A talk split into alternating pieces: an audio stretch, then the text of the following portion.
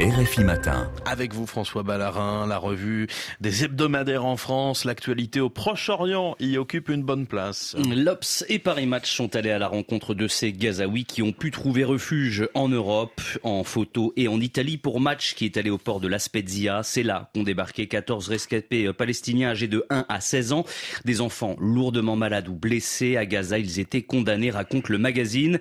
En France, alors que leurs proches sont toujours sous les bombes euh, d'autres réfugiés, raconte à l'Obs leur vie brisée. Omar, notamment, qui a quitté Gaza quelques semaines après le 7 octobre.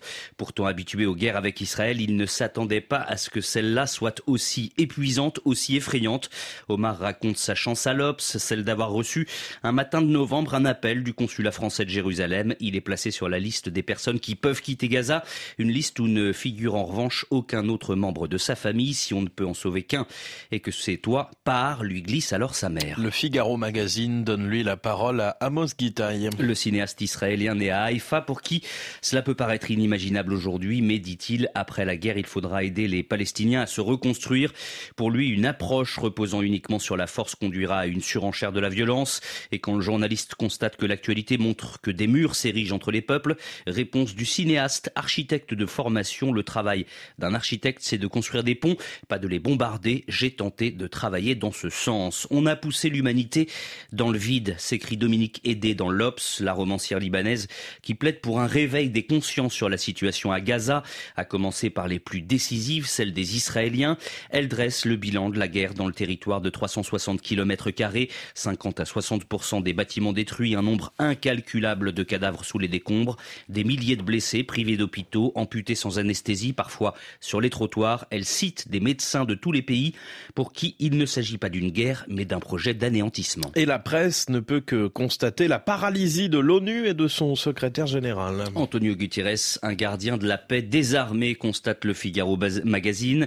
Il constatait lui-même en février que le monde entre dans une ère de chaos, appelle à une réforme du Conseil de sécurité de l'ONU, un organe frappé de paralysie à cause de deux de ses États membres permanents, souligne le Figaro. D'un côté, les États-Unis qui, qui opposent leur veto à toute résolution qui vise Israël. De l'autre, la Russie, belligérante en Ukraine, qui brandit le sien à chaque occasion. Et l'Express note qu'un acteur régional s'impose depuis le 7 octobre, l'Iran. Une bombe à retardement, selon le magazine qui en fait sa une. L'œuvre du dessinateur iranien Kianouch Ramezani. On y voit un globe terrestre enfermé dans une cage que surplombe l'ayatollah Khamenei. Regard sévère derrière sa barbe et ses lunettes, vêtu d'une grande cape noire. Dans son dos émerge d'un côté une Kalachnikov, de l'autre des missiles. L'Express propose une enquête sur les véritables intentions du régime des Mollahs et sur ses fragilités. L'Express qui ne fait pas partie des médias du groupe Bolloré, ces médias font la une de l'Obs cette semaine. Réac Info, pourquoi les médias Bolloré inquiètent, titre le magazine qui cite les têtes de gondole qui écument les médias du groupe. Pascal Pro, Laurence Ferrari, Geoffroy Lejeune ou encore Cyril Hanouna, avec ses dizaines de vedettes présentes sur CNews, Europe 1 et C8, mais aussi dans Paris Match et le Journal du Dimanche, la galaxie médiatique bâtie par Vincent Bolloré est passée à l'offensive, constate l'Obs. Ces médias fabriquent un récit réactionnaire teinté de catholicisme conservateur, avec toujours les mêmes sujets d'angoisse, constate l'Obs, immigration, violence, perte d'identité, déclin national.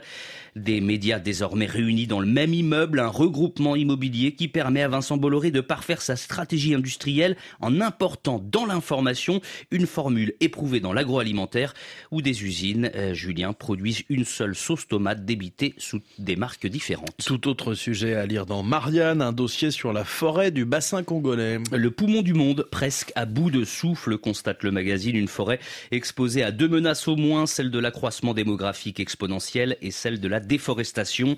Ce poumon vert qui s'étend sur six pays d'Afrique centrale perd chaque année la superficie d'un département français.